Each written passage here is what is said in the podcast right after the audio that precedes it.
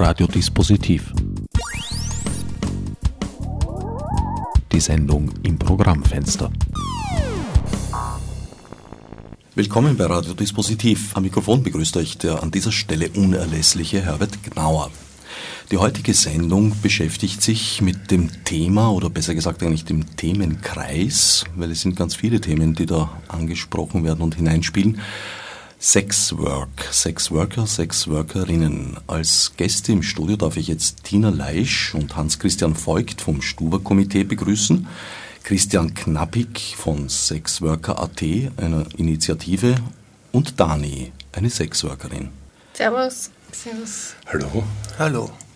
Vielleicht klären wir zunächst einmal, auf welchem rechtlichen Boden bewegen wir uns da eigentlich. Es gab eine Gesetzesänderung vor etwa zwei Jahren, habe ich mitbekommen, die die Situation der Sexworker und Sexworkerinnen empfindlich verändert hat.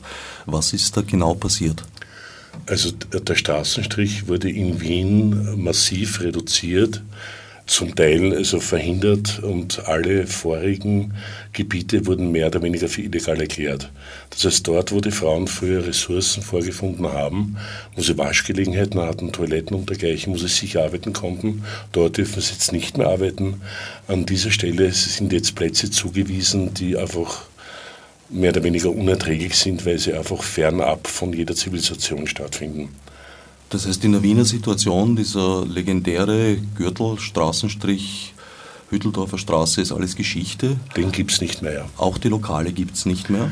Äh, zum Teil die Lokale wurden auch auf neue rechtliche äh, Füße gestellt, allerdings zum Teil mit, mit Auflagen, die nicht erfüllbar sind, beziehungsweise dauert dieses Erfüllungsverfahren oder dieses Genehmigungsverfahren so lang, dass viele Lokalbetreiber mittlerweile auch resignieren und sagen, gut, okay, sperre ich zu. Oder eben mache ich etwas, was nicht mehr so sichtbar ist und vielleicht nicht mehr so kontrollierbar.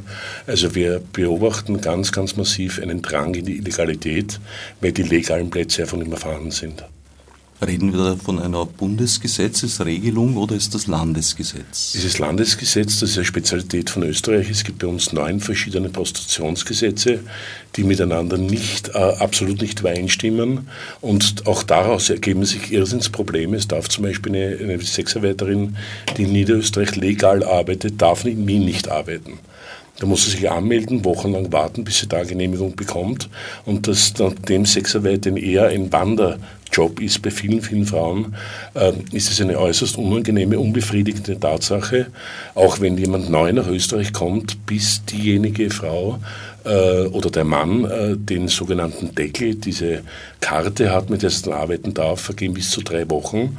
Wenn man sich jetzt vor Augen führt, äh, die Leute kommen ja nicht, weil sie so schwer in Geld sind, sie kommen, weil sie Geld brauchen und gerade diese drei Wochen überbrücken muss, führen dazu, dass die Leute dann mehr oder weniger in einem Graubereich arbeiten, der natürlich genau dort Ausbeutung Tür und Tor öffnet. Und in dieser Hinsicht sind diese neuen Landesgesetze jetzt aufeinander abgestimmt? Absolut nicht. Auch nicht. Also die Verdrängung des Straßenstrichs ist nicht in jedem Bundesland gleich. Ist nicht, ich meine, es, es gibt Bundesländer, wo es noch schärfer ist, zum Beispiel in Salzburg. Äh, es gibt aber sehr wohl Bundesländer, die dem offener gegenübertreten. Nur in Wien ist es halt ganz speziell, äh, weil eben sehr, sehr viele Leute davon betroffen sind. Also man muss sich vor Augen halten, es gibt momentan 3370 registrierte Sexarbeiterinnen, die legale Plätze brauchen. Ich spreche jetzt nicht vom Graubereich, das sind nur die registriert, die vollkommen legal hier arbeiten möchten, aber absolut keine legalen Arbeitsplätze vorfinden. Dani, wie lang bist du schon Sexarbeiterin? Seit über zehn Jahren. Das heißt, du hast die Änderungen durch diese gesetzliche Regelung miterlebt? Zum Teil ja. Also für mich ist es etwas äh, weniger, also das mich betrifft, weil ich einfach auch versteckter arbeite, weil als Österreicherin ist es so, dass ich auch nicht so gerne ähm, gesehen werde. Aber sicher spüre ich es und sehe ich, also was da vor sich geht. Was heißt versteckt arbeitet, wenn ich fragen darf? Das heißt, dass ich nicht auf der Straße stehe, obwohl ich da nichts dagegen hätte. Ich wäre sogar glücklich, wenn die Frauen jetzt äh, vor dem Lokal selbstständig arbeiten könnten. Und ich finde es wichtig, dass die eine sanitäre Anlage haben und dass man sich auch kollegial gegenüber den Bürgern also gibt und dass man auch jeder seine Ruhe hat und in Ruhe arbeiten kann, weil es ist etwas, ein Beruf, als Beruf sehe ich das doch. Und es ist halt in der Gesellschaft, das gehört dazu. Es wird nie aufhören, also dass das nicht gibt. Ich denke, es wird immer geben. Tina, ich glaube, da seid ihr durchaus einer Meinung. Du vertrittst das Stuber-Komitee, eine Initiative von Anrainerinnen und Anrainern des Stuberviertels. Vielleicht, nachdem das Ganze jetzt sowieso schon ein bisschen eine akademische Sendung ist für unsere westösterreichischen Hörer und Hörerinnen, erklären wir zunächst einmal, was ist das Stuberviertel denn so? Also das Stuberviertel grenzt direkt an den Prater, an das Vergnügungsviertel, benannt nach einem Kunstfeuerwerker. Der Herr Stuber hat im Prater irgendwie Kunstfeuerwerke gemacht im letzten Jahrhundert. Ähm, und das ist ein traditionelles Rotlichtviertel. Also als ich da hinzogen bin, hat die Vermieterin gesagt, wissen Sie, eh, da ist der Strich, dafür ist es ein bisschen billiger. Und Leute, die länger dort wohnen als ich, wissen das auch. Das war immer schon so, dass im Stuberviertel auf der Straße die Huren gestanden sind und die Bars waren. Und also Sexarbeit ist, hat wirklich eine lange Tradition. Ähm, seit 1724 gibt es im Prater Sexarbeit. Ähm, ja, und wir bemerken eben auch die Auswirkungen dieses Gesetzes. Vor allem im Stufeviertel äußert sich das als Polizeiterror, würde ich mal drastisch sagen. Also es gibt eine irrsinnige Polizeipräsenz, sowohl äh, in Uniform als auch zivil, sowohl Fußstreifen als auch in, in Autos die sozusagen die Sexarbeiterinnen, die sich äh, entweder von dem, dem, dem, Verbot widersetzen oder einfach die, die ganz brav dem Verbot folgen und in dem letzten Eck, das bei uns im, im, im Bezirk noch legaler Straßenstrich ist, also am Prater beim Admiral Casino, dort stehen sie, dann müssen sie aber ins Stuberviertel gehen zum Stundenhotel und wenn sie da mit dem Kunden äh, durch die Straßen gehen, haben sie schon irgendwie einen, einen Verstoß begangen, weil das ist ja Sperrbezirk, da dürfen sie nicht gehen. Sie müssten also sozusagen eigentlich hinkatapultiert werden oder mit einem Helikopter einfliegen oder so, damit sie nicht durch die Straßen des Stufeviertels gehen. Und das sind halt horrende Strafen. Also ich habe mit den, ich wohne doch schon über zehn Jahre dort und kenne auch etliche der Frauen, die dort immer schon arbeiten. Mit die grüßt die stehen am Eck, mit denen plaudert man immer mal wieder. Und die haben da also für Strafen 5.000, 10.000 Euro Strafen offen, also unbezahlbare Summen. Und es werden ja auch die Freier abgestraft, also die Kunden bekommen auch Strafen. Und das ist also tatsächlich absurd, weil sozusagen das Reden auf der Straße zwischen Bürgern kriminalisiert wird.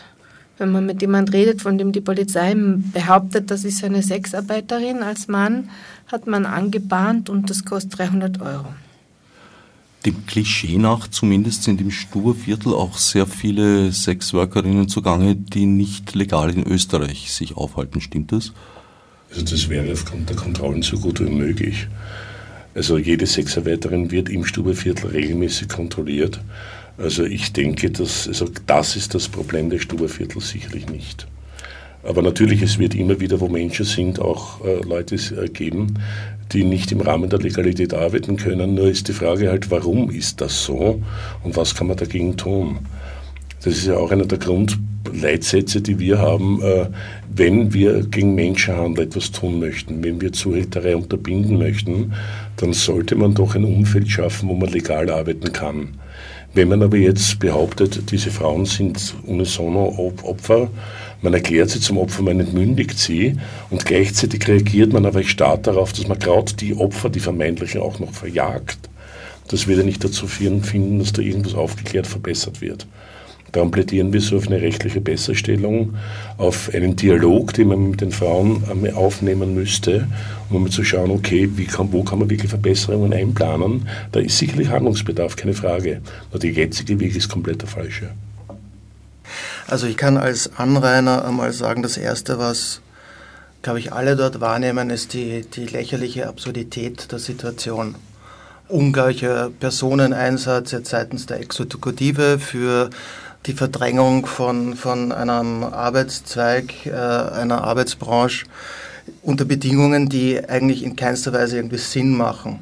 Äh, natürlich ist es äh, nicht nur ein Arbeitszweig, sondern etwas, was nur weil es verboten wird, nicht aufhören wird zu existieren. Das heißt, es ist so typisch ein, eine kontraproduktive Maßnahme der Polizei und äh, dann das Exekutieren der, der Verwaltung.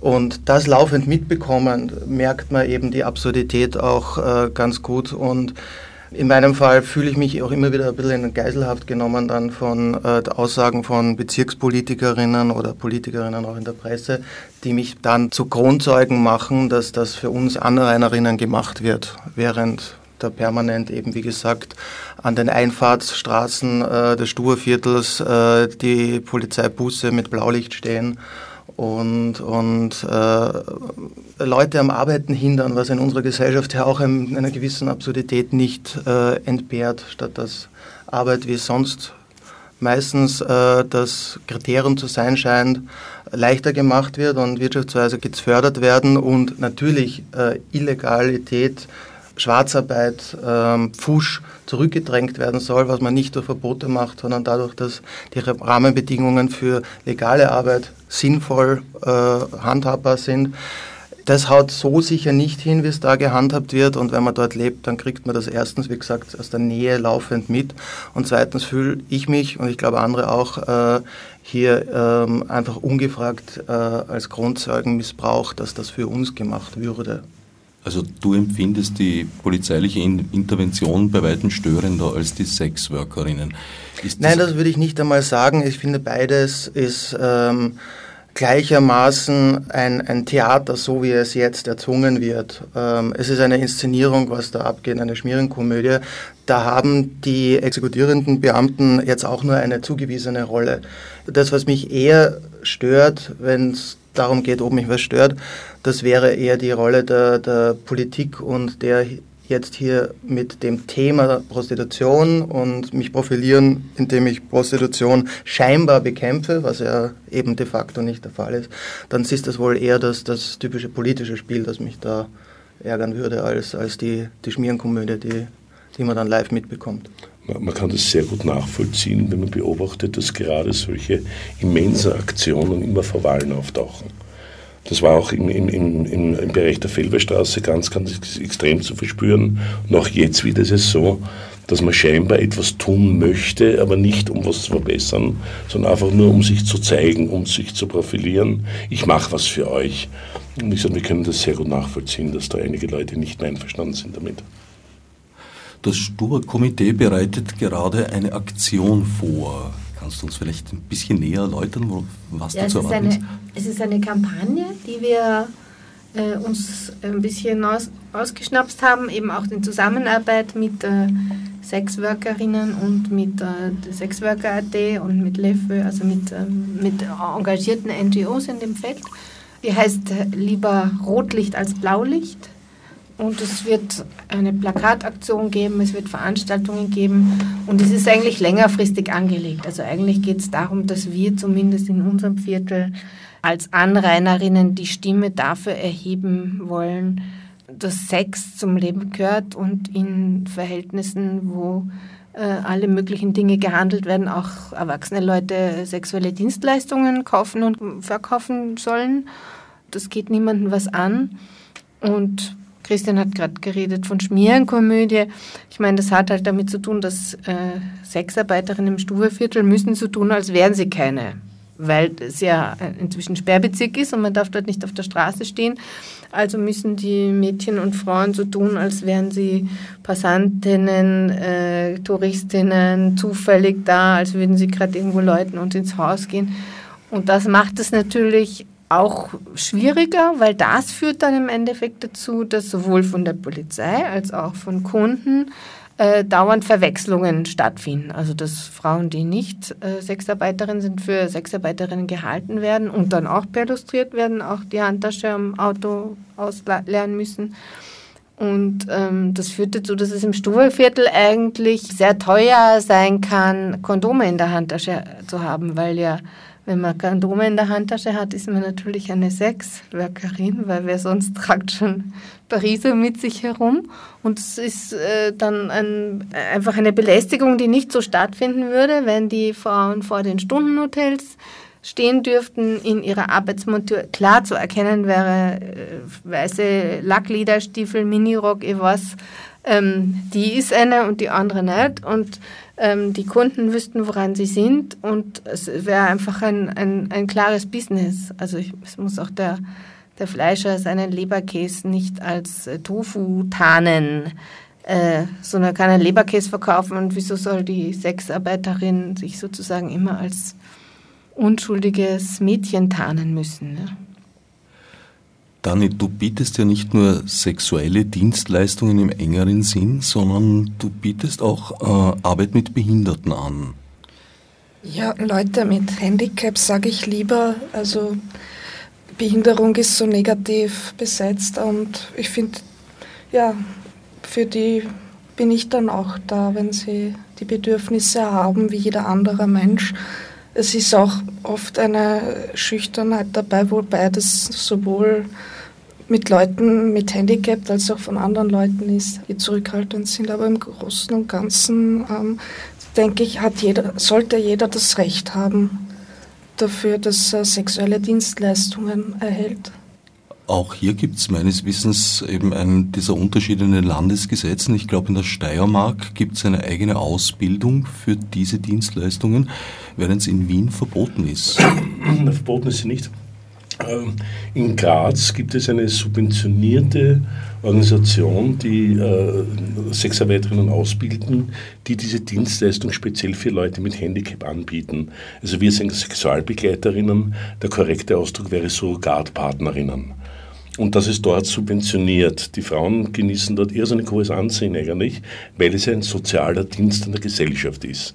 Wie aber die normale Sexarbeit auch übrigens. Aber bitte. Und in Wien gelten diese Leute aber als Prostituierte. Das sie muss sich registrieren lassen als Kontrollprostituierte, wird von der Polizei kontrolliert, ob sie am Gühnerstuhl war und muss wöchentlich zur Untersuchung, die natürlich jetzt auf einen Geschlechtsbereich äh, zugreift, auf einen Intimbereich, obwohl die Frauen zum Großteil keine sexuelle Handlungen anbieten, auch die Männer nicht, selbstverständlich. Also das heißt eigentlich ein totaler Widerspruch, die Leute verstehen das nicht und das bitte wöchentlich bei Wartezeiten bis zu vier Stunden. Also man muss sich schon das irgendwie vor Augen halten, das ist nicht etwas einmal unangenehm, äh, sondern das zieht sich dann das ganze Jahr durch. Und wie gesagt, äh, es gibt in Wien eine einzige Untersuchungsstelle, die zum Teil mit drei Ärzten besetzt ist und es gibt aber 3370 registrierte Sexarbeiterinnen. Also jeder Arzt macht dort im Schnitt 1000 Untersuchungen pro Woche. Man kann sich vorstellen, welche Qualität das mit sich bringt, welche unangenehme Situation das mit sich bringt und vor allen Dingen, wie belastend das für die Sexarbeiterinnen ist. Es ist ein Stück Würde, die man jemand wegnimmt, wenn man zwingt den Gynostuhl. Was genau wird da untersucht? Das ist eine sehr gute Frage, die ich seit acht Jahren bei meiner Tätigkeit äh, für Sexworker.at zu eruieren versucht habe. Es ist mir nicht gelungen. Wir wissen es nicht. Es gibt keine Auskünfte genau, es gibt auch keine Befunde. Äh, es ist einfach so, manche Sexarbeiterinnen, auch die Damen, wir haben vor kurzem darüber diskutiert, äh, es wird bei manchen, wir wissen Tripper, okay, Syphilis, HIV, aber sonst wissen wir nicht. Wir wissen aber, dass manche Geschlechtskrankheiten ignoriert werden. Also es werden Abstriche gemacht, nehme ich an, es ja. werden Blutproben vielleicht genommen, aber was damit gemacht wird in den Labors, Absolut. weiß man nicht. Und die Sexarbeiterin hat keinen Anspruch auf einen Befund, selbst dann nicht, wenn eine Krankheit festgestellt wird. Das ist auch einer der Kritikpunkte von uns, wenn eine ärztliche Untersuchung, die etwas findet, keine Behandlung nach sich äh, zieht, sondern eine Sanktion. Man nimmt ihr die Berechtigung weg. Das führt dazu, dass die Frauen dann gezielt eventuelle Krankheiten verstecken. Das ist kontraproduktiv. Und was wichtig ist, in Europa sind wir mittlerweile das einzige Land, welches es auf diese Art und Weise noch durchführen. Ungarn hat es Anfang dieses Jahres als Menschenrechtsverletzung abgeschafft. Dani, erlebst du das auch so diskriminierend? Ja, schon, weil es hat überhaupt keinen Effekt. Ich meine, ich gehe auch so zu allen anderen Ärzten, sowohl zum Gynäkologen als auch zum Dermatologen. Und äh, einmal im Jahr äh, wird noch ein Lungenröntgen gemacht wegen Leukämie wird getestet und alles andere wird ignoriert. Also es sind ein paar Untersuchungen, die sie nicht äh, wirklich preisgeben, was genau untersucht wird. Und diese beschränken sich genau auf diese Krankheiten. Der Christian hat vorher gemeint, man bekommt keine Befunde, sondern wenn etwas positiv getestet wird, was ja meistens dann sehr negativ für die Betroffenen ist, äh, wird der Deckel entzogen, der sogenannte. Das heißt die Zulassung Berechtigung. Man erfährt aber überhaupt nicht, weshalb. Ja, es wird gesagt, dass es unterschiedlich ist von der Herkunft oder vom Test, also wie es aussieht. Äh, einmal jede Woche ist ein Abstrich und dann circa einmal im Monat wird dann äh, die Blutuntersuchung und ein Analabstrich noch zusätzlich gemacht. Ganz am Anfang, äh, wenn man ganz neu hinkommt, wird auch, also einmal im Jahr zum Röntgen, Handabstrich, Fußabstrich und Körperabstrich genommen, aber das kommt eigentlich danach dann nicht mehr oft vor. Man darf nicht vergessen, als Österreicherin hat man natürlich bei der Verständigung weniger Probleme. Man muss jetzt vorstellen, 80, 90 Prozent der, der, der Menschen in der sichtbaren Sexarbeit, in der registrierten Sexarbeit, sind migrantischer Herkunft. Also da wäre es zwingend notwendig, zumindest einmal Infoblätter herzugeben, okay, das untersuchen wir, nimm ein Kondom, das da draufsteht, oder geh zu den und den Arztadressen von Spitälern, wo erfahre ich Hilfe. Nicht einmal das gibt es dort. Also wie gesagt, wir, wir kennen Fälle, wo Sexarbeiterinnen unter Zwang vorgeführt wurden äh, und das ist einfach jenseits sämtlicher Menschenrechte ich möchte vielleicht betonen, gerade wir von Sexwerk.at, wir sind gar nicht so die Leute, die schreien, juhu, Prostitution ist so klasse, so super. Es geht da schon in Richtung Menschenrechtsverletzung. Das ist unser Ansatz. Diesen Leuten wird permanent Menschenrecht entzogen, Grundrechte entzogen und das ist genau das Problem, wo dann jeder aufsteht. Wo wir auch irrsinnig positiv diese, diese Bewegung im Stuhlviertel beobachten, wo wir Leute sagen, okay, das passt doch nicht mehr, was da passiert. Das ist doch jenseits des Vorstellbaren. Man darf nicht vergessen, Geheimprostitution ist ein Verwaltungsdelikt. Da werden Leute gejagt in einer Art und Weise, wie wenn Schwerverbrecher wären. Und äh, das, das, ist, das steht in keiner Relation zu dem Delikt, was da passiert ist. Und die Leute werden auch dann bestraft, äh, nicht weil sie illegal sind, die hat einen Stempel vergessen. Die hat sie heute verschlafen und arbeitet trotzdem, bekommt sie schon 500 Euro Strafe.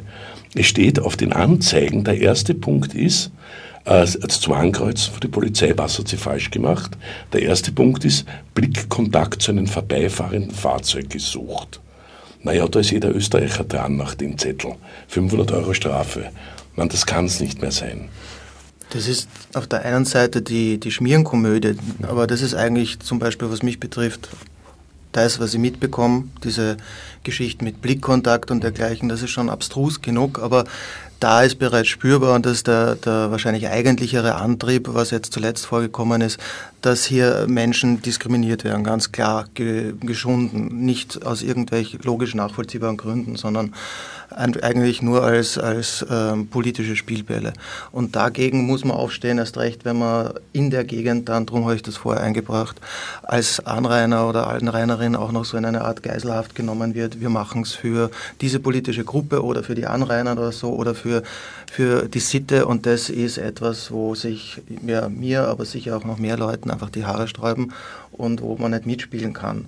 Es ist relativ klar, beliebiges ähm, Leute schinden und nicht das tun, was man vorgibt zu tun, sondern das Gegenteil damit erreichen. Nicht etwas legalisieren, damit es, wie es dann so schön heißt, sauber funktioniert, sondern eigentlich nur für die Medienschlagzeilen und für die Wählerstimmen etwas noch mehr und noch mehr ins Absurde kehren. Also absurd, wie ich es vorher genannt habe, Schmierenkomödie, das kriegt man eben laufend mit, aber das ist noch nicht der eigentliche Grund, sondern dass man wirklich mitbekommt, dass da Leute diskriminiert werden. Und das ist untragbar. Ja, und äh, also es hat niemand was davon. Die Polizeipräsenz, die Schikanen, äh, sorgen nicht dafür, dass das ein friedliches, nettes Viertel sind, sondern ein Viertel, wo man auch als ganz normale Frau abends, wenn man aus dem Haus geht und die Polizei kommt, schaut, ist hoffentlich ist mein Rock nicht zu kurz und habe ich keine Netzstrümpfe, weil sonst kontrollieren die mich. Also und dafür bräuchte man eigentlich nach meinem Dafürhalten einen triftigen Grund, dass man Leute so behandeln kann. Und selbst wenn ich Probleme damit habe, dass da laut ist oder ähm, mich nervt, äh, dass ich 500 Meter von der U-Bahn ins Stubeviertel hinein dreimal ähm, angesprochen werde mit Schatzi, dann ist mein Genervtsein kein Grund dafür, dass Leute so behandelt werden. Das Grauslichste daran für mich ist auch diese Doppelmoral. Also, dass völlig unterschiedliche Standards angelegt werden, weil was regt jemanden daran auf, ähm, wenn eine Sexworkerin auf der Straße steht? Also es gibt ein Verkehrsproblem, das kann man ganz einfach lösen, indem man sagt, da darf man mit dem Auto nicht reinfahren oder man nimmt eine große Straße, wo man einen Seitenstreifen hat, wo man das machen kann. Also sozusagen, das ist ein technisches Problem, das ist lösbar, dass man sagt, in einer Wohnstraße, Spielstraße muss, muss, muss nicht gerade angebahnt werden. Man muss halt diese Gegenden finden, wo das gut funktioniert. Und das hat ja bis jetzt. Bis jetzt ja. Wien und der Straßenstrich funktioniert. Er hat es dann begonnen, nicht mehr zu funktionieren, wie man sukzessive verkleinert hat. Ältere Wiener werden sich erinnern können, früher der Gürtel. Dahlia-Straße, Felberstraße, Wollzeile, Kärntnerstraße, Annagasse. Äh, ich habe jetzt sicher einiges vergessen, das war früher Strichgebiet. Und am Schluss vor drei Jahren haben sie einfach nur mehr 100 Meter übergeblieben, 300 Meter von mir aus, wo es dann in der Felberstraße und im Brate erlaubt war. Und dann waren 106 Arbeiterinnen auf diesem engen Raum zu viel. Und auf einmal ist es lauter geworden, schriller geworden. Je mehr man die Frauen zusammendrängt, desto eher steigt der Druck auf die Frauen, desto unangenehmer wird es auch für die Bevölkerung. Wenn man da etwas offener sein würde, wenn man Gespräche gesucht hätte, dann hätte es sicher Lösungen gegeben. Wir wollen nicht bestreiten, dass es unter Umständen Situationen gegeben hat, wo es nicht funktionieren hat. Aber dann schauen wir doch, warum hat es nicht gepasst. Und da wäre genau ein Dialog notwendig gewesen. Den gab es aber nie. Es gab irgendwelche Pseudoslogans, wo jeder von uns, der mit der Materie zu tun hat, den Kopf geschüttelt hat und sagt, bitte, was meinen die? Das, das stimmt einfach aber nicht. Aber vor allem auch diese Politik ist so verlogen, weil sie räumt die Sechs ab, also die SPÖ Wien scheint offensichtlich darauf hinzusteuern, den Straßenstrich ganz zu verbieten. Was bedeutet es? Man räumt die sichtbare Sexarbeit aus dem Blickwinkel der Bevölkerung. Das gibt es nicht mehr. Das passiert noch, noch in Rotlichtbars hinter verschlossenen Türen, irgendwo, wo es niemand sieht. Das ist sozusagen ein Dienst an der Doppelmoral. Damit bewirkt man aber gleichzeitig, dass man die Sexarbeiterinnen in die Hände von Betreibern, Zuhältern, Laufhausbesitzern, Barbesitzern äh, treibt, weil auf der Straße kann man, also zumindest jetzt im Prater oder im Sturviertel, kann man als Sexarbeiterin vom Stundelhotel stehen. Da kommt einer, mit dem geht man hinein, geht man hinaus. Wenn man am Auhof draußen steht, braucht man jemanden, der aufpasst. Da kann man ohne jemanden, der ein bisschen schaut, wer da kommt und was da ist, kann man da schlecht arbeiten, weil das einfach total gefährlich ist. Und die Wiener Prostitutionspolitik treibt die Frauen, die auf der Straße arbeiten, in die Hände von Zuhältern und Betreibern, aber gleichzeitig macht sie nichts, was dazu führt, dass die Bedingungen in den Bordellen, Bars, äh, Laufhäusern tatsächlich sich bessern für die Frauen. Und das müsste ja eigentlich sozusagen das Ziel einer fortschrittlichen Politik müsste sein. Schau mal, dass das so ist, dass alle, die das gerne machen, tolle Bedingungen finden, das zu machen. Schau mal, dass das so passiert, dass das ein Teil Auch die, einer... Die es nicht gerne machen. Aber die, die Schau mal, dafür, dass die Bedingungen, die Bedingungen dafür gut sind.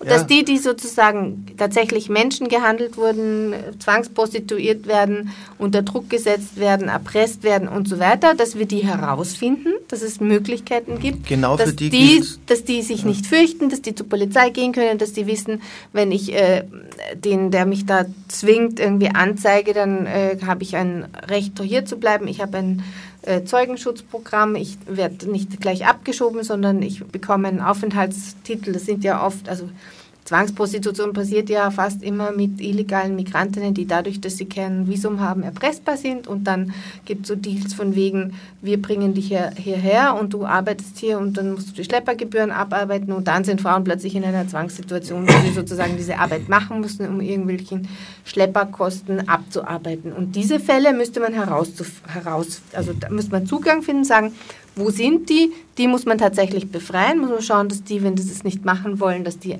anders Möglichkeit finden, dass sie aber dann tatsächlich ein Visum bekommen, um einen anderen Job zu machen. Die Doppelmoral ist ja so, dass man Immigranten, Asylwerberinnen gar nicht arbeiten dürfen. Die dürfen nur auf den Strich gehen. Ja? Und die Politik betreibt genau das Gegenteil. Also sie sorgt dafür, dass... Sie dürfen auch nicht auf den Strich gehen, meines Wissens. Ähm, doch. Doch, doch, doch, doch, doch, Ja, ja, freilich. Selbstständig tätig dürfen Selbstständig, sie sein. So wie als Rumänin oder Bulgarin in Österreich, auch als Flüchtling, darf ich selbstständig arbeiten. Auch als Chinesin. Als Rumänin oder Bulgarin ist sie EU-Bürgerin. Darf ja. sie nicht als, als Putzfrau arbeiten. Das sind die Übergangsbestimmungen der EU, die wir ausgehandelt haben. Sie darf nicht angestellt arbeiten, ist nicht möglich. Aber auch als chinesische Asylwerberin darf sie vom ersten Tag an, den sie Österreich betritt, Asyl ansuchen, darf sie auf den Strich gehen, sie darf Rosen im Lokal verkaufen, sie darf sozusagen selbstständig, selbstständig tätig, sein, aber sie darf nicht ähm, angestellt werden. Angestellt werden, sie darf nicht Putzfrau sein, sie darf in keinem Arbeitsverhältnis sein, wo eine Österreicherin arbeiten könnte. Ist die Selbstständigkeit tatsächlich in der Realität gegeben äh, oder sind es nicht doch eigentlich immer Zuhälter, die als Beschützer auch dahinter agieren?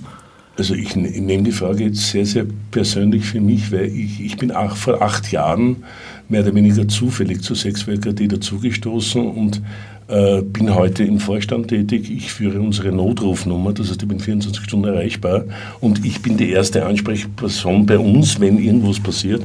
Äh, wenn dem so wäre, dass das automatisch Zuhälterei bedeutet, könnte ich meinen Job nicht machen.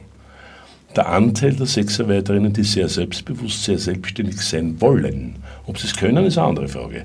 Aber diese Wollen, der ist doch relativ groß. Ich gesagt, man darf von seinem Blickwinkel der Sexarbeit, muss man von der sichtbaren Prostitution ein bisschen weggehen. Wir haben bei Sexarbeit immer den Straßenstrich im Kopf. Das sind jetzt 120 Frauen, 150 Frauen, 200 von mir aus, oder die sieht man.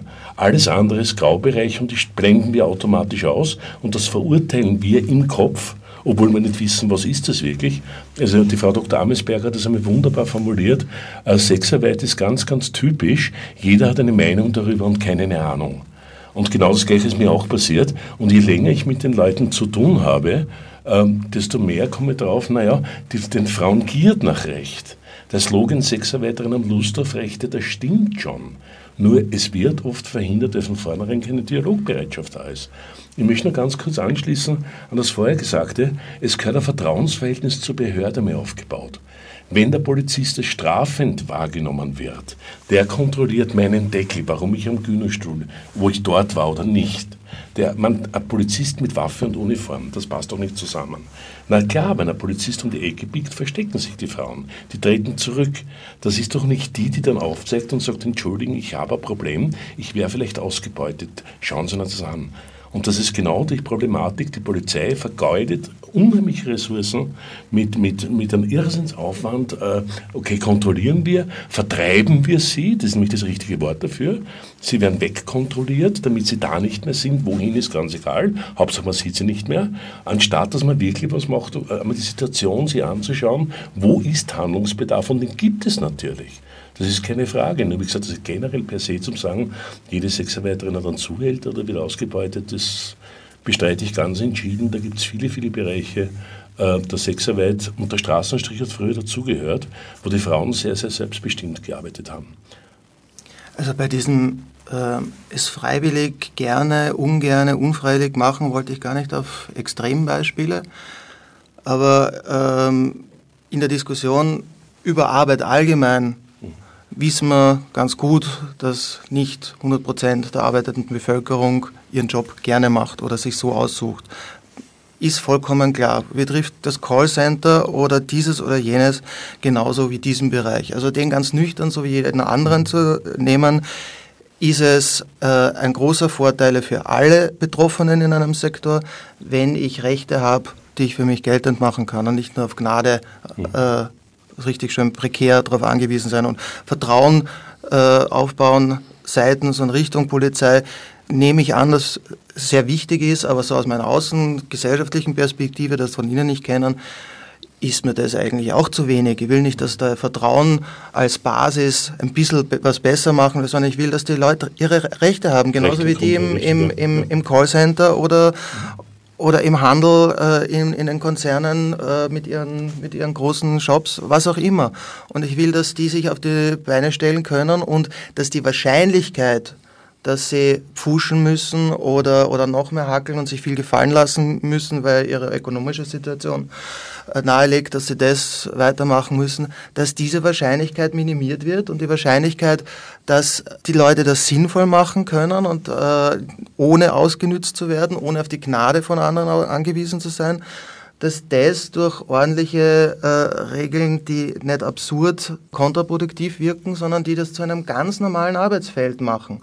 Und selbst wenn das für mich subjektiv kein ganz normales Arbeitsfeld ist, haben die Menschen einfach, die dort arbeiten, darin tätig sind, unabhängig warum Rechte. Und natürlich erst recht, wenn sie unfreiwillig drinnen sind. Und dass man das natürlich dann noch mehr unterstützt, in, durch, in Graubereiche drängen und verstecken, gesellschaftlich noch dazu dann mit Doppelmoral, wie du es genannt hast, ähm, zu argumentieren und damit auch äh, Realverhältnisse zu verdecken. Und das ist dann nicht nur eine Auswirkung die der, der zunehmenden Doppelmoral, sondern diese, dieser Zwang zu Dummheit. Ähm, wir behandeln das permanent nur unter den Vorzeichen von Dummheit.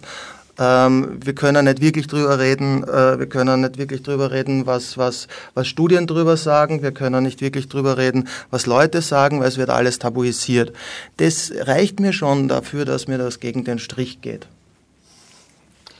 Zur Untersuchung wollte ich noch sagen, dass äh, da nur Dermatologen beschäftigt sind, sowie Sozialarbeiter. Also die, die Frauen lassen, äh, man lässt die Frauen zum Teil im Glauben, dass Gynäkologen sie untersuchen würden. Äh, die gehen natürlich dann nicht mehr zum Gynäkologen, wenn sie nicht informiert werden darüber.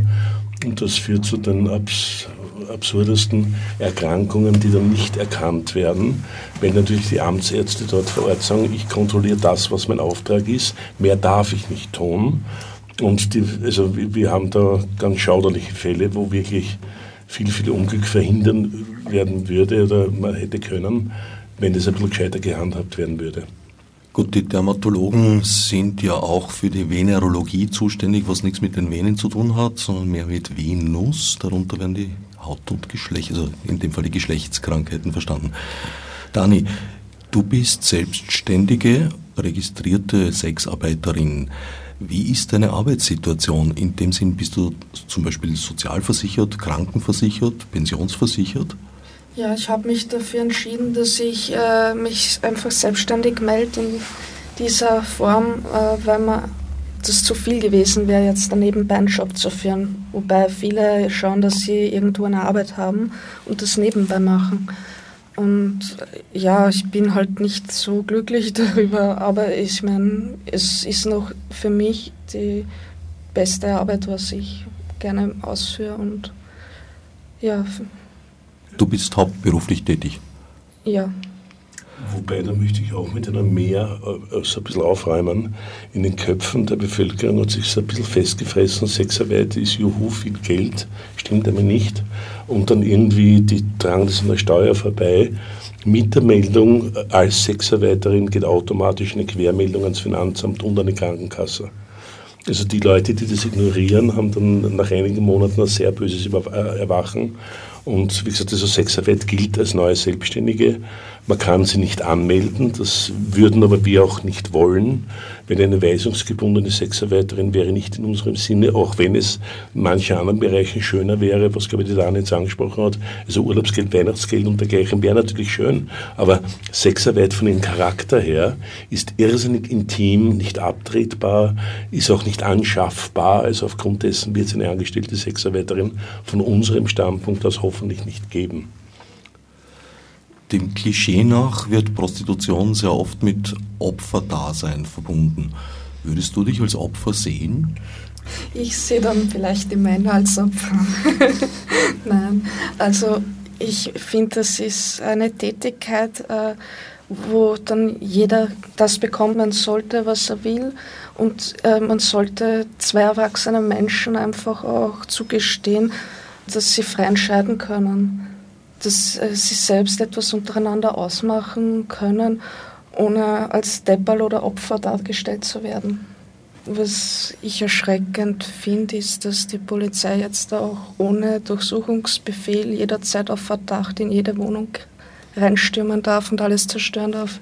Das ist eine Spezialität der Wiener Gesetzgebung. Also es sind zwei Paragraphen, die besonders erschreckend sind, äh, wenn man es hört. Das Wiener Prostitutionsgesetz bringt zum Ausdruck, dass die Polizei beim Verdacht der Prostitution äh, Gebäude und Teilen von Gebäuden zu jeder Zeit betreten darf. Teile von Gebäuden sind Wohnungen.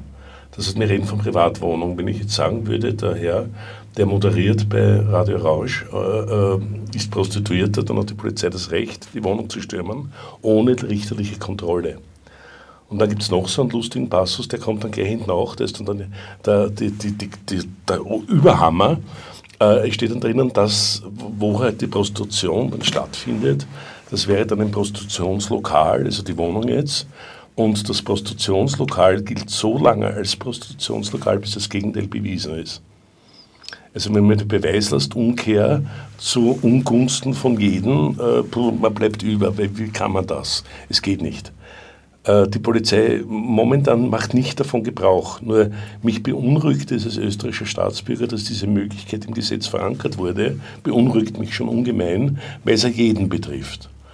Und wie gesagt, beim Verdacht einer Verwaltungsübertretung bitte nicht vergessen.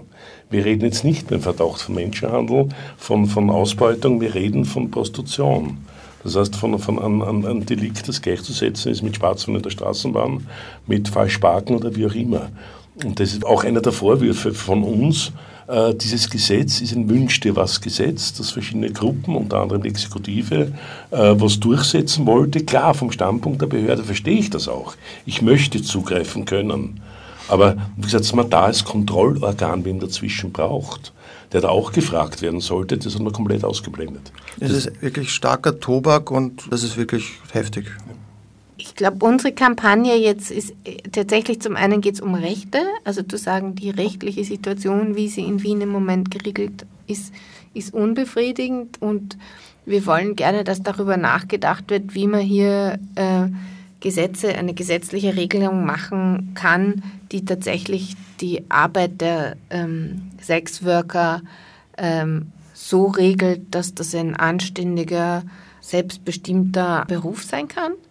Und das andere, was vielleicht von, für unsere Kampagne auch ganz wichtig ist, dass es schon darum geht, diese Doppelmoral oder diese, ähm, also eigentlich so, es ist so ein verkappter Katholizismus oder so ein verkappter religiöse Sexualfeindlichkeit, die behauptet, wenn Sex im Spiel ist, ist alles ganz anders als woanders. Also ähm, wenn man Leute äh, 15 Stunden am Tag arbeiten lässt, irgendwie als, als Putzfrauen daheim und ihnen 6 Euro in der Stunde zahlt, dann ist das nett, weil die Arme verdient wenigstens was. Äh, aber wenn man irgendwie einer Sexworkerin 180 Euro in der Stunde für einen schönen Service gibt, ist man ein Verbrecher als Mann. Das ist ja so ein bisschen auch die, die Tendenz jetzt sozusagen der Skandalisierung. Und ich glaube schon, dass es darum geht, sozusagen klarzustellen, dass in einer modernen Gesellschaft jeder Mensch selber das Recht hat, zu sagen, das ist meine Grenze, das mache ich und das nicht. Und für mich ist entweder Sex so was Tolles, dass ich das gerne mit allen teilen äh, möchte und die anderen sind so blöd, dass sie nicht einmal Geld damit verdienen. Ich, also sozusagen, ich verdiene auch noch dafür. Ich habe den ganzen Tag Sex und verdient, das ist doch super, sollte man meinen.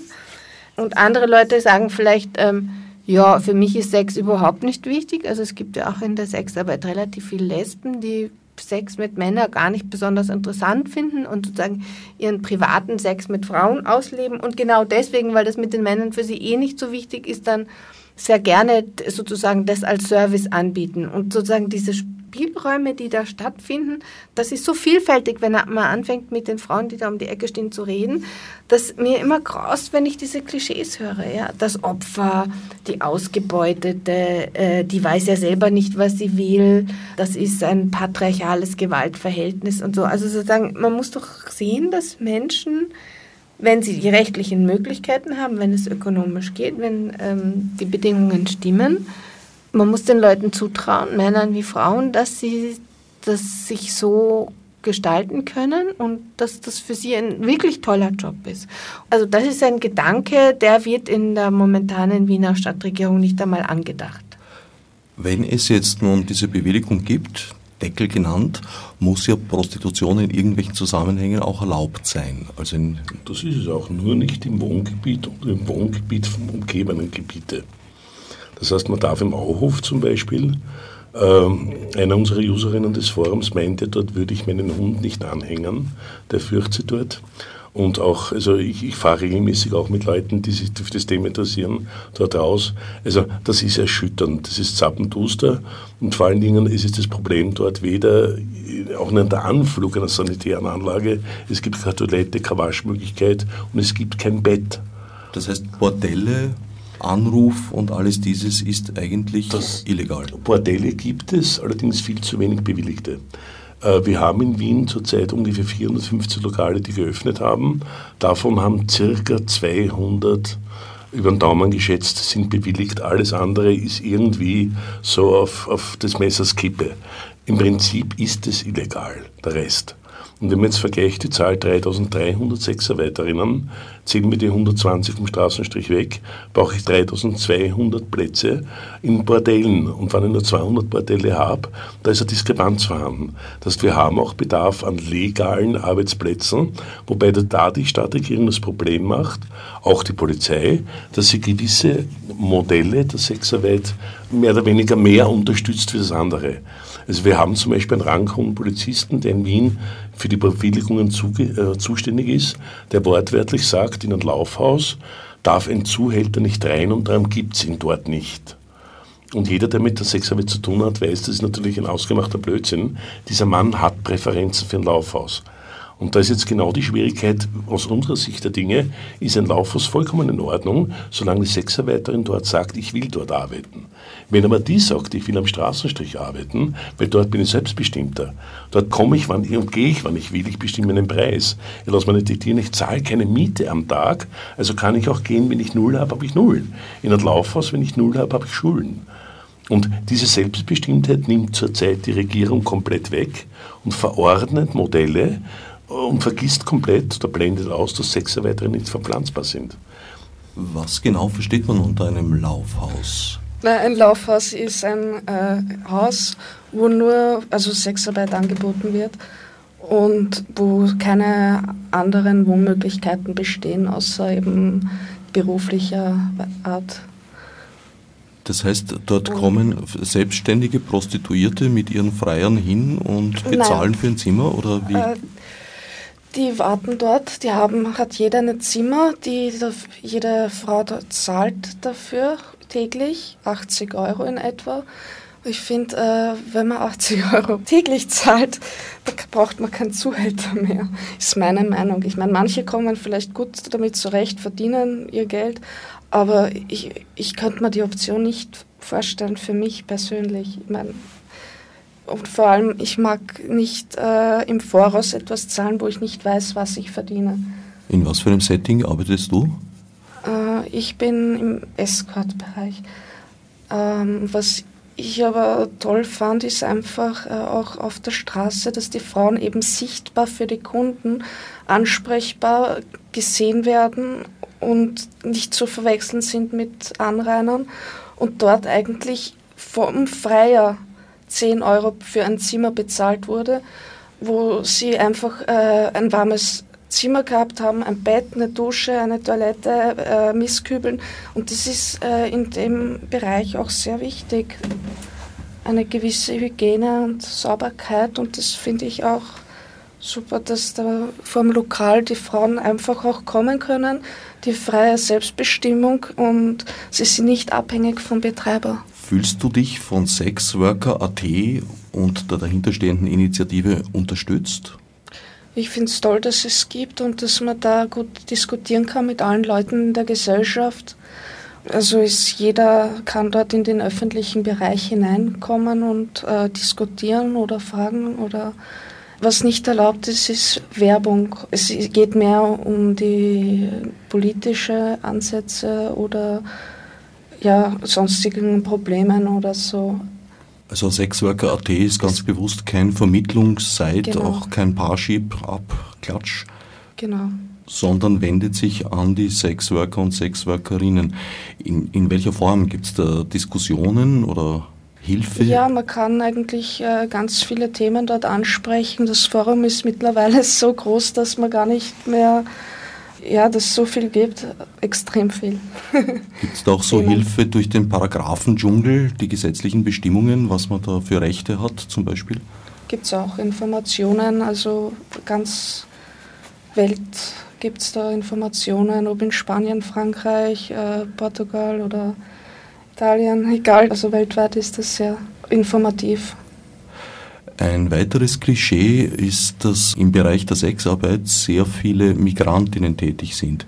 Entspricht das den Tatsachen? Hat sich da was geändert?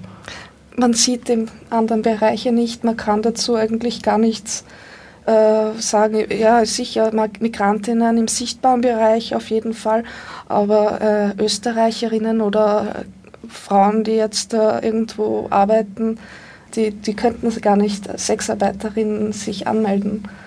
Die müssten ihren Beruf dann aufgeben. Und daher sieht man es nicht. Äh, es, es, wäre wichtig zu betonen, viele, viele Leute äh, bieten Sexarbeit als Teilzeitjob an. Die haben einen Nebenjob, die können sich nicht registrieren und sind automatisch damit im unsichtbaren Bereich. In der sichtbaren Prostitution sind Migrantinnen, die in erster Linie äh, Angst haben, vom Staat etwas falsch zu machen. Das heißt, die lassen sich registrieren, nehmen das Ungemach in Kauf, nur um legal im Land bleiben zu können. Darf ich dich fragen, wie du zur Sexarbeit gekommen bist? Aus Interesse einfach, äh, ja, ich wollte nicht gratis, kostenlos mit jedem ins Bett springen, ganz deutlich gesagt. Und habe mir gedacht, warum nicht Hobby zum Beruf machen und Spaß haben und dazu noch was zu verdienen. Wie trennt man die professionelle Ebene von der persönlich-privaten? Ja, ich akzeptiere meine Gefühle. Es soll etwas Schönes sein, etwas Freudiges, aber ich könnte es mir nicht vorstellen, jetzt äh, mit jemandem wirklich äh, fest also richtige Beziehung zu führen mit der Tätigkeit zusammen. Also ich meine schon noch eine Beziehung nebenbei zu führen, aber keinen Kunden zu nehmen als Freund. Ich wollte vorher zu zu Tina äh, noch anknüpfen, was, was wir an Aktionen machen, aber dann ist das Stichwort auch aufgefallen und da geht bei mir immer was an. Es ist ja sehr stark durch diese Bedingungen hier im Stuberviertel, dass ich jetzt äh, überhaupt da was mitbekomme und, und Artikel dazu lese. Auch kenne ich jetzt gut, weil ich in, in Hütteldorf äh, und dann später Speckgürtel draußen eigentlich groß geworden bin, mit dem Rad da ständig durchgefahren bin, dort ist dunkel und dort gibt es natürlich keine Toiletten. Das weiß ich also nicht nur jetzt äh, kognitiv mir das überlegen, sondern es ist sofort präsent, wenn ich mir die Gegend vorstelle. Und mir wird einfach schlecht, wenn ich mir vorstelle, dass die, äh, die Frauen dort arbeiten müssen, vollkommen ohne Schutz und, und eigentlich ausgeliefert. Und da komme ich nochmal zu dem zurück, was ich Geiselhaft und, und Grundzeigen äh, genannt habe dass, dass wir gesellschaftlich da mitspielen, dass die Politik das macht, ist genauso wie, wie wir Flüchtlinge behandeln. Da wird mir schlecht. Da wird mir echt schlecht. Wenn denen dann was zustößt, fühle ich mich mitschuldig, eben durch diese Geiselhaft. Wir nähern uns leider langsam dem Ende der Sendezeit. Äh, wenn ich recht verstanden habe, das Stuber-Komitee plant eine Informationskampagne. An wen richtet ihr euch damit? Ich würde es gar nicht so Kampagne nennen. Das ist vielleicht ein, ein bisschen Irrwitzelreiten. Offensive. Äh, weil Kampagne, das aus dem französischen Feldzug, Werbefeldzug, da steckt eine PR-Abteilung und Geld dahinter. Wir sind ein, ein Haufen Anrainerinnen und machen jetzt ein paar Aktionen. Die haben sicher zum einen einmal ganz klar weitere Anrainerinnen, so wie wir überhaupt einmal zusammengekommen sind, als, als Zielpublikum uns eben im Kretzel nicht diese Stimmung aufdrücken lassen. Und ähm, ich gehöre jetzt zu denen, die wegen diesen ähm, Umständen jetzt ein bisschen da mehr mitbekommen und ein bisschen mehr Einblick bekommen. Das ist jetzt dann auch die Stoßrichtung zum Beispiel von Aktionen, die wo wir jetzt ein, ein, ein Stundenhotel öffnen zu einer Zeit, wo es normalerweise geschlossen ist und, und Leute sich das mal anschauen können ähm, zuhören können, Leuten, die dort erzählen und die sich eben auskennen, wo man Einblick hinter die Kulissen bekommt, wenn man eben nicht zu äh, Kundinnen zum Beispiel gehört, die Räumlichkeiten etc., die Bedingungen, das, was hier erzählt wird, einmal mitbekommen kann. Natürlich wäre nicht schlecht, wenn es auch ein bisschen Medienöffentlichkeit gäbe. Es gibt ja auch noch einen Aspekt, der jetzt noch zu kurz gekommen ist, was unsere Aktionen und das Stuberviertel betrifft. Das Ganze ist ja auch noch im Kontext von Aufwertung und Verteuerung eines Stadtteils zu bedenken. Und als Anrainerinnen sind wir da natürlich direkt betroffen. Das wäre eine Frage gewesen, ja, inwieweit und ihr das verbunden seht, dass das Viertel ja eigentlich, wie man so schön sagt, entwickelt wird. Aber ja, ich glaube, das werden wir in einer anderen Sendung unterbringen müssen.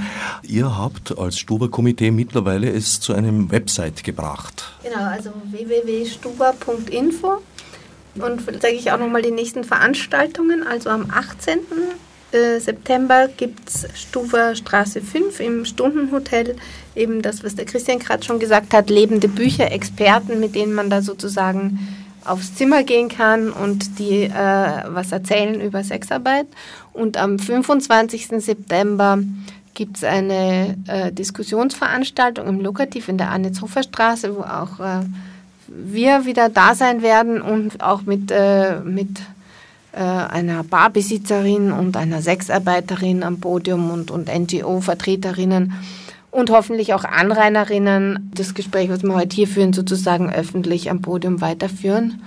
Der nächste Schritt unserer Kampagne wird dann im Oktober sein, dass wir ähm, alles Notwendige unternehmen wollen, um Sexarbeit in der Pratergegend und im Stuhlviertel zum UNESCO-Weltkulturerbe zu erklären, weil das ist halt einfach jahrhundertealte Tradition und wir sind der Meinung, sozusagen das Rotlicht, die Sexarbeit gehört zu dieser Gegend wie die Gondeln zu Venedig. In Zusammenarbeit mit Sexworker.at. Wir wurden angesprochen, äh, wir sind gerne mit dabei, wir, wir können die, äh, nur unseren Respekt für diese Aktion ausdrücken. So also ist natürlich äh, für uns ein ganz, ganz großes Anliegen, wenn man endlich so ein bisschen den Schleier erlüftet, so ein bisschen mit den Leuten in Dialog kommt und wirklich mal zeigt, was ist denn das überhaupt? Was kann man da? Damit sind wir jetzt leider wirklich schon am Ende der Sendezeit angelangt. Meine Gäste waren Tina Leisch und Hans-Christian Voigt vom Stuber-Komitee, Christian Knappig von Sexworker.at und Dani. Ich danke für euren Besuch. Marburg mit Fichte subsidiar